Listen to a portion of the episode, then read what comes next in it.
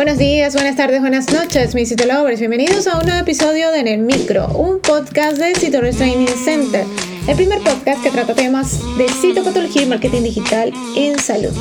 Quien les habla el día de hoy, Dai García, certificado de locución 59144.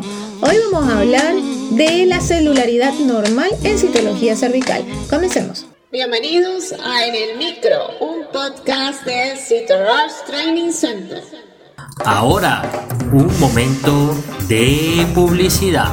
Este mensaje llega a todos ustedes gracias a nuestro patrocinador Rush Training Center. A lo largo de tu vida, tú eres lo que aprendes, lo que compartes, lo que te esfuerzas, lo que sueñas, lo que te apasiona, lo que te inspira. Rush TC es tu plataforma de educación a distancia, la marca de un citolover de corazón. Sigamos aprendiendo juntos.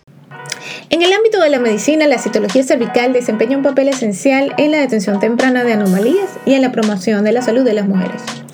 Una parte crucial de esta práctica es entender las diferentes características celulares que se encuentran en la citología cervical normal. Acompáñanos en este viaje microscópico para explorar el integrante mundo celular presente en la citología cervical normal y su relevancia en la salud femenina. La citología cervical se basa en un examen microscópico de células tomadas del cuello uterino. A través de esta lente, los profesionales de la salud pueden observar las células en busca de signos de enfermedad o anomalía.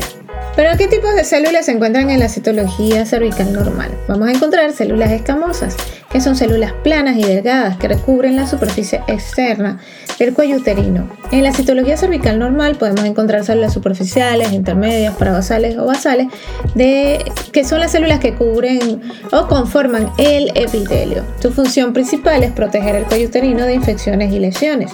También vamos a encontrar las células glandulares. Las células se encuentran en el canal cervical que conecta el cuello uterino con el útero.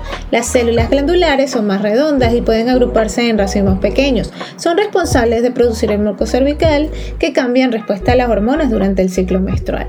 Y también podemos encontrar leucocitos o glóbulos blancos y también se pueden apreciar, pues eso depende del sistema inmunológico de cada paciente.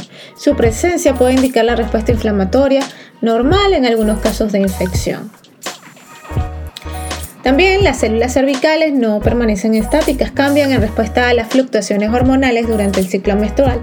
Estos cambios son cruciales para evaluar la citología cervical.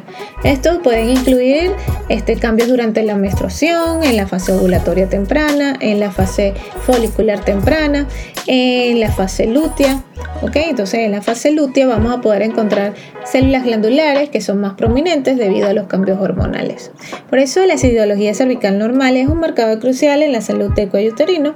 Además ayuda a detectar infecciones, cambios precancerosos o el mismo cáncer cervical. También es un medio para monitorear el efecto de tratamientos y terapias. En resumen, la citología cervical normal es un testimonio de la complejidad y la belleza de la biología humana. La habilidad de los profesionales de la salud para interpretar las células cervicales es fundamental para la prevención y el diagnóstico temprano de afecciones ginecológicas. Por eso es necesario programar revisiones regulares para garantizar la detención temprana y el mantenimiento de la salud en las mujeres. Y si te gustó en el micro, la mejor manera de apoyarnos es que compartas este podcast con tus amigos.